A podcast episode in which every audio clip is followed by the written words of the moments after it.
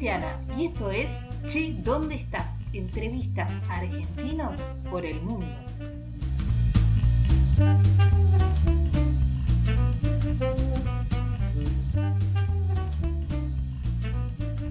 Muy bienvenidos a una nueva entrevista en Bulo en Madrid.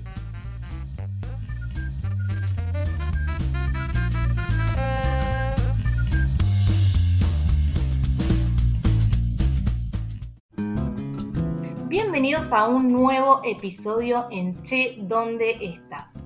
En esta ocasión voy a charlar con Milagros, nacida y criada en Luján, provincia de Buenos Aires. Ella es licenciada en periodismo y ahí fue que la conocí. Le doy la bienvenida a Milagros a Che, ¿dónde estás?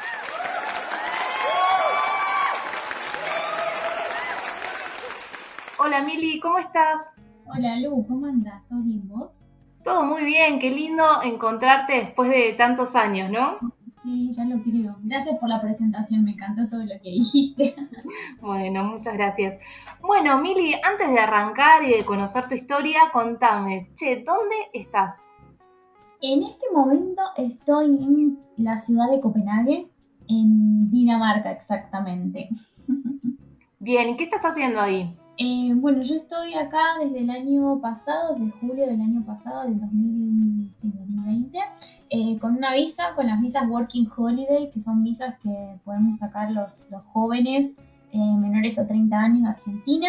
Así que desde julio del año pasado estoy con esta visa que nos da legalidad para vivir y para trabajar durante un año. En este caso, en Dinamarca y elegí Copenhague para vivir y en el 2019 y 2020 estuve con esta misma visa pero en Alemania.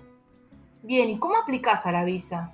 Eh, bueno, cada una de las visas tiene como procesos o requisitos distintos. En este caso, eh, a Dinamarca en este momento están cerradas, vale aclarar, por todo el tema de la pandemia. Eh, no se puede aplicar porque justamente el tema de viajar y de las fronteras es todo un, un caos, así que en este momento no se está pudiendo aplicar. Pero yo había aplicado a esta visa de Dinamarca en el 2010, no, en enero del 2020, sí, cuando estaba viviendo en, en Alemania, en Colonia exactamente. Eh, me vine para acá un fin de semana para Dinamarca, para Copenhague, y saqué un turno y vine a aplicar. Eh, los requisitos más o menos, qué sé yo, es demostrar fondos, cierta cantidad de dinero te piden, pasaporte, eh, contar con un seguro médico, sí, esa- esas cosas. Algunos te piden algún título universitario, otros no, eso depende. El tema de idiomas también, eso algunos te piden, otros no. En este caso en Dinamarca no es más que eso, y en Alemania lo mismo. Fondos, un seguro médico, una cobertura de viaje, eh, pasajes y, y pasaporte completo, etc. Bien, cambiando de tema, ¿con quién estás viviendo ahí en Dinamarca? Eh, acá en Dinamarca estoy viviendo en un departamento, somos cuatro personas. Eh, estoy viviendo con tres argentinas, con tres chicas. A una eh, la conozco desde Alemania, nos, vinimos, nos hicimos amigas en Alemania y nos vinimos acá juntas, aplicamos y nos vinimos.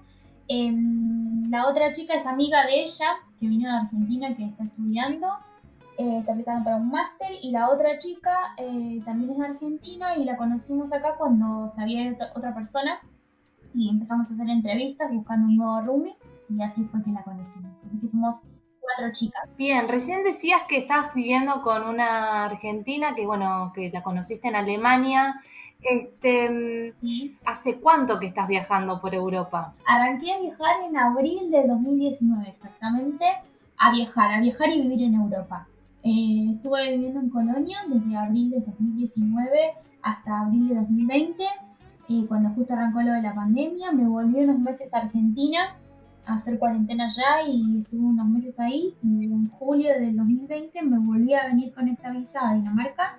Y bueno, así que sí, más o menos dos años que estuve viviendo en Europa. ¿Cómo es vivir en el exterior? Exactamente ahora en Dinamarca que estás, ¿no? Bueno, mm, yo amo Europa, amo vivir acá. Eh, ¿Cómo vivir en Dinamarca? Vivir en Dinamarca es hermoso, la ciudad es perfecta. Eh, hace mucho frío y eso es un poco lo que, lo que tira para atrás. El invierno se está haciendo largo, ya arrancamos en primavera, pero se está haciendo largo. Em, pero bueno, más allá de todo eso, del frío, de las condiciones climáticas que son medias, medias severas, vivir en Dinamarca es hermoso, como te lo dije, la ciudad es divina, todo funciona perfecto. Eh, el transporte público funciona a la perfección, es segura, puedes caminar de noche. Bueno, vos como mujer me entenderás también que estás viviendo en Europa. Eh, puedes volver a la hora que quieras, puedes caminar con el celular en la mano, tu mochila para atrás. Em, es hermoso, te mueves en bicicleta para todos lados. Eh, no sé, es divino. Vivís con la puerta sin llave. Eso es vivir en Europa, eso es vivir en Dinamarca exactamente. ¿Cuáles son los pros y los contras de vivir ahí? Bueno, eh, recién creo que algo te dije. Eh, te empiezo por lo malo. Los contras es el clima. ¿sí? El invierno es muy, muy largo, hace mucho frío. En enero tuvimos como 12 grados, eh, días muy cortitos de, de luz solar, eh, sin sol. Eso es horrible. La verdad es que en un momento de, después de tantos meses sin sol es como que a veces empezaba a bajonear y te empezaba a sentir mal y deprimirte. Estuve un poco así justo en marzo, el mes pasado. Em, y ahora que, que, está empezando la primavera y empieza a salir el sol, te empezaba a sentir mejor. Yo creo que ese es el, es el, el, el contra más grande, ¿sí? el, clima, el clima en Dinamarca. Eh, porque por, sí, por localización está súper al norte, entonces bueno, mucho frío. Y después de los pros que te puedo decir, lo que te dije más o menos antes, que la ciudad, que la vida acá es, es hermosa, que funciona súper bien, sí, que todo es perfecto, que uno paga impuestos y las cosas funcionan, se ven, sí, se ven eh, invertidos en infraestructura, en transporte, etc. ¿Te fue fácil adaptarte? Eh, bueno, en Dinamarca más o menos me costó un par de meses. En Alemania no, fue súper fácil y enseguida sentí a, a, Alemania como casa. Acá en Dinamarca justamente me llevó un poquito más, capaz tres meses de adaptación, no me extrañaba mucho, en donde eh, todo, todo el tema para sacar la residencia y poder estar legal y todos los papeles que hay que hacer, eso es todo muy estructurado como país. Eh, entonces todo eso me llevó mucho tiempo y fue bastante desgaste el que pasé. Pero una vez que pasé eso, sí, enseguida me empecé a sentir cómoda, bien, contenta. Eh, así que sí,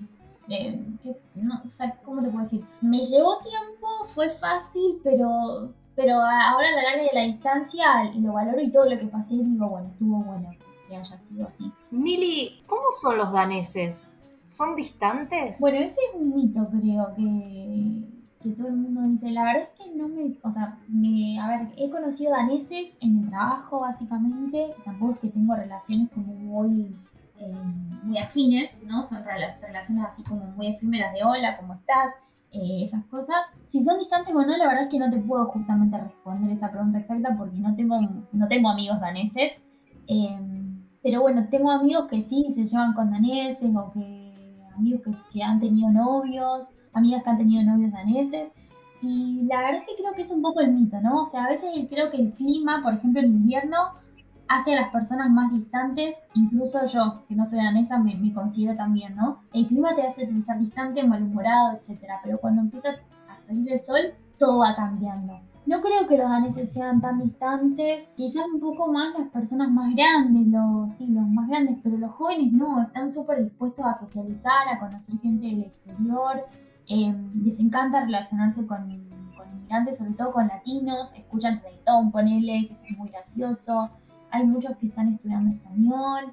Eh, así que creo que, que el tema de, de, distantes o no es un poco un mito. Bien, ¿hay algo que te siga sorprendiendo de la ciudad? Sorprendiendo, eh, yo creo que sí. Eh, creo que te lo dije varias veces, la palabra perfección, ¿no? O sea, lo perfecta que es la ciudad a nivel de infraestructura, la limpieza que hay en las calles, la, la, la construcción de las bicisendas, o sea, hay una calle y paralela tenés la bicisenda, tenemos, en bici tenés, es la mejor ciudad para andar en bicicleta porque está tan organizada que tenés una calle paralela al costado de, la calle normal de, de va el auto que, que, te puedes mover con total libertad y seguridad. Y eso es algo que me súper sorprende, cómo la ciudad está construida para que las bicicletas tengan prioridad, porque básicamente la bicicleta acá tiene más prioridad que el auto y que el peatón, a ese nivel. Eso me súper sorprende. Creo que desde que llegué admiro la infraestructura de la, de la ciudad, sí. Eso. ¿Y tienen, por ejemplo, para alquilar eh, bicicletas? Sí, puedes alquilar eh, yo me compré uno ni bien llegué, porque acá el transporte público es muy caro, si bien funciona súper bien, pero es muy caro. Así que ni bien llegué, la primera inversión que hice fue comprarme una bici. Y la verdad es que la bici es una extensión mía, porque voy a todos lados con bici. Em, pero sí, si no querés comprarte, casi todo el mundo se compra, pero si no puedes alquilar.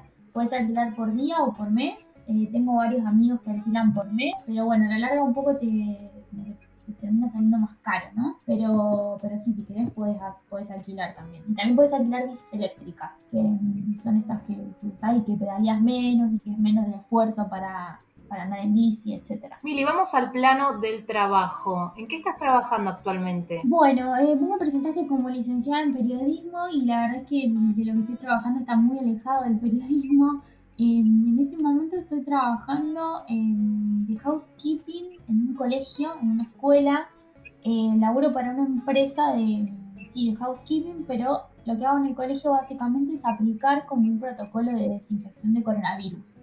O sea, ¿en qué consiste? Es que desinfecto picaportes en puertas, barandas de escaleras, todos los puntos, los puntos de puntos de toque, ¿no? Que la gente que toca, entonces cada tantas horas tengo que hacer un recorrido y desinfectar esas zonas. Em, ese es mi trabajo principal. Después también estoy trabajando, tengo dos trabajos, ¿no? Estoy trabajando como freelance también, em, ayudando en casas de familias, sí, a limpiarles, a veces cuido a los nenes, a planchar, etcétera. Bien, ahora vamos un poquito a viajar al pasado. ¿Qué te llevó a tomar la decisión de irte a vivir al exterior o, esas ganas? Bueno, em, creo que de chica siempre soñé con vivir afuera y con vivir en Europa. Lo que me llevó básicamente a venirme acá y aplicar estas visas es justamente la falta de oportunidades que hay en Argentina. Yo me recibí de licenciada en periodismo y me, me costó mucho tiempo conseguir trabajo y así todo nunca conseguí un trabajo como, la gente de periodista. Conseguía cosas pero quizás no eran remuneradas o si eran remuneradas eran muy poco eh, y la verdad es que todo eso te empieza a desgastar, te empieza a tirar para atrás. Creo que en un momento toqué fondo, me sentía súper estancada, eh, viviendo en la casa de mis papás, que está todo bien, amo vivir ahí, pero no podía crecer. Trabajaba y era para pagar la obra social, para no sé, sí, cosas que nunca tenía como margen de ahorro o margen para disfrutar o, para independizarme, etc. Y bueno, creo que siempre estuvo la, la idea de, irme a vivir a Europa o de salir un poco de casa y viajé, antes de irme a vivir tuve la oportunidad de viajar eh, dos años. o sea, 2017 y 2018 me vine a Europa como por dos meses de vacaciones. Y creo que todos esos viajes sola me hicieron acercar acá y a ver qué era lo que quería hasta que, bueno, de un año de ahorro, tomé la decisión de aplicar estas visas y, venirme para acá. Bien, recién decías viajar sola. ¿Cómo es viajar sola? Amo. Viajar sola te hace,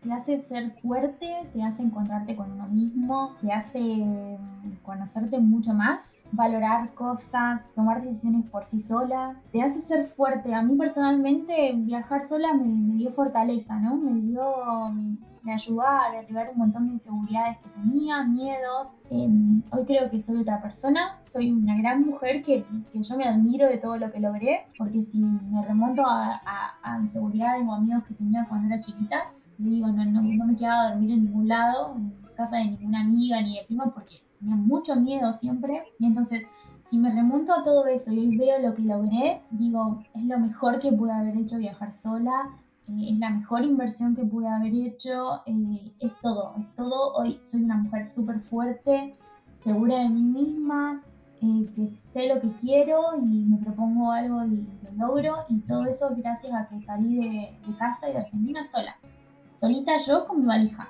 por el mundo. Qué bueno, qué lindo lo que, lo que estás diciendo.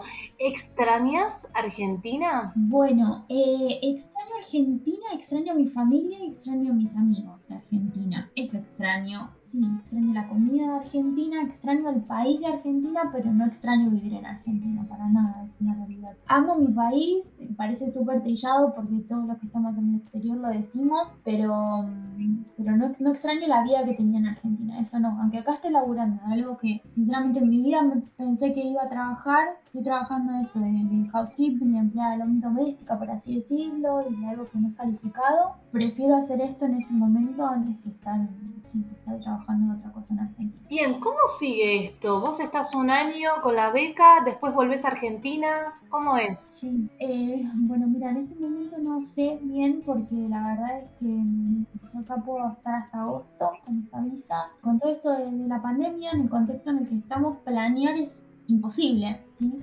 Entonces, eh, tengo varias ideas en mente, pero ninguna definida todavía. No sé cómo va a seguir. Yo creo que Mili se va a quedar en Europa. No sé cómo, pero bueno, alguna otra visa sacaré o algún estudio o algo haré em, que me permita quedarme más tiempo acá. Pero bueno, no, no tengo nada decidido justamente en este momento. Sé que hasta agosto estoy acá en Dinamarca y después luego no sé qué va a hacer, pero voy a tratar de, conseguir alguna otra forma de, poder quedarme legal acá en Europa. Bien, ahora quiero que hablemos un poco de algo que a mí me encanta y que es la comida. ¿Alguna comida típica eh, de Dinamarca? ¿Comidas raras que, que probaste? Sí, a ver, yo justo amo la comida también, siempre te veo en tus historias de Instagram y etcétera, y veo cómo compartís cosas de España y amo, amo la comida de España, creo que es una de las más ricas del mundo. Eh, acá la comida en Dinamarca es media media, ¿no? Si la comparamos con España o con Argentina, que tenemos muy buena comida, es media media.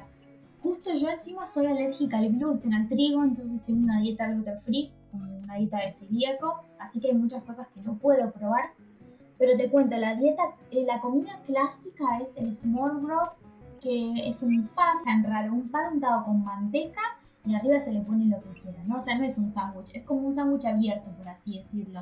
Le ponen salmón, verduras, pepino, tomate, queso, etc. Como una brusqueta, por así decirlo, pero fría.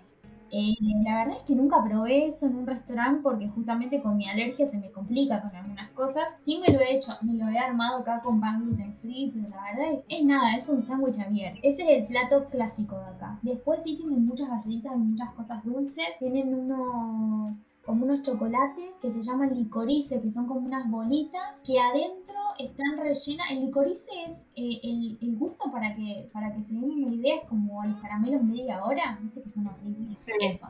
Entonces con ese licorice hacen chocolates, gomitas, de todo, todo tiene licorice. Entonces ese es como también otra cosa súper clave, ¿no? El dulce con gusto a caramelo de media hora para que se lo digan, es así negro, negro intenso. Eso es típico. Y otra cosa dulce también es el marcipán, que es como si fuese parecido al amaretti, pero es como una textura de mazapán, por así decirlo, pero con gusto como almendra o amaretto, algo así.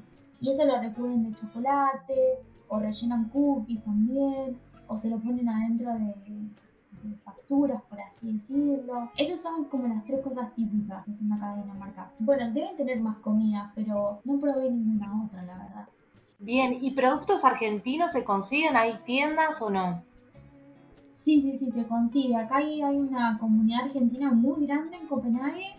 Eh, hay, hay, varias tiendas latinas online, ¿no? O sea, ninguna... Ah, sí, hay una eh, que tengo justo cerca de casa que vende empanadas y puedes comprar algunas cosas como tipo dulce de leche, alfajores, esas cosas. Em, y si no, todo online. Hay mucha gente que vende por Facebook, por Instagram, por tienda y puedes conseguir todas cosas latinas. De hecho, justo la semana pasada em, me compré los alfajores de esta marca de Mar del Plata, super, no sé si la puedo decir la marca. Sí, decirla, obvio.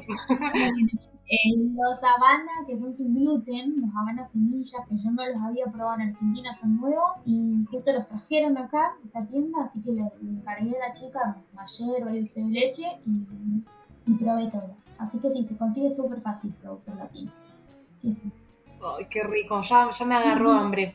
Mili, para, para, ir cerrando, y es una pregunta que hago siempre, ¿qué consejo le darías a una persona que está pensando en emigrar? Eh, bueno, yo, mi consejo es que le dé para adelante, que si su sueño es emigrar, sea donde sea, eh, que nada ni nadie lo se impida hacer, eh, que ni la pandemia, que ni una persona, que ni el dinero, ni, nada te, te impida lograr tu sueño.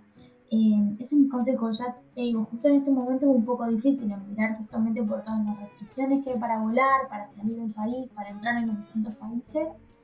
Pero más allá de todo, esta pandemia en algún momento se va a terminar, así que la persona que escuche esto, que tenga, que su sueño sea emigrar a Argentina, que le dé para adelante, que siga juntando mm, dinero para hacerlo, que busque oportunidades, que busque alternativas, porque si se quiere, se puede. Perfecto, muy bien, Nili. Eh, recordanos cómo, cuáles son tus redes sociales para aquellos que te quieran seguir. Bueno, si alguien me quiere seguir, los invito a que me busquen por Instagram. Mi Instagram es arroba Mili García Selvino, Selvino con S y de corta. Está privado actualmente mi Instagram, pero igual me pueden seguir y yo les acepto su solicitud de amistad. Y bueno, ahí comparto desde que estoy viajando, comparto cosas de viajes y eh, un poco de información, algunas cosas que son más como más tontas de la vida cotidiana, ¿no? De esto de viajar en tren o salir. Por ejemplo, hoy, no sé si viste, salí de trabajar después de nueve horas y entré al supermercado y vi unos, unos doritos con gusto a guacamole que eran nuevos. Entonces, bueno, saqué una foto y digo, este es mi... mi ¿Viste? Para mi aporte del día, que acá hay unos doritos nuevos de guacamole.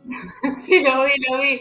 Así que comparto muchas cosas de, también de cocina, porque a mí me encanta cocinar y hago recetas gluten free. Qué rico. Bueno, ahí estaba pasando Mili, que nos contaba su experiencia viviendo en Dinamarca. Bueno, Mili, muchas gracias por, por tu testimonio. Gracias, Lu, gracias por pensar en mí y un gusto haber charlado con vos. Esto fue Che, ¿dónde estás?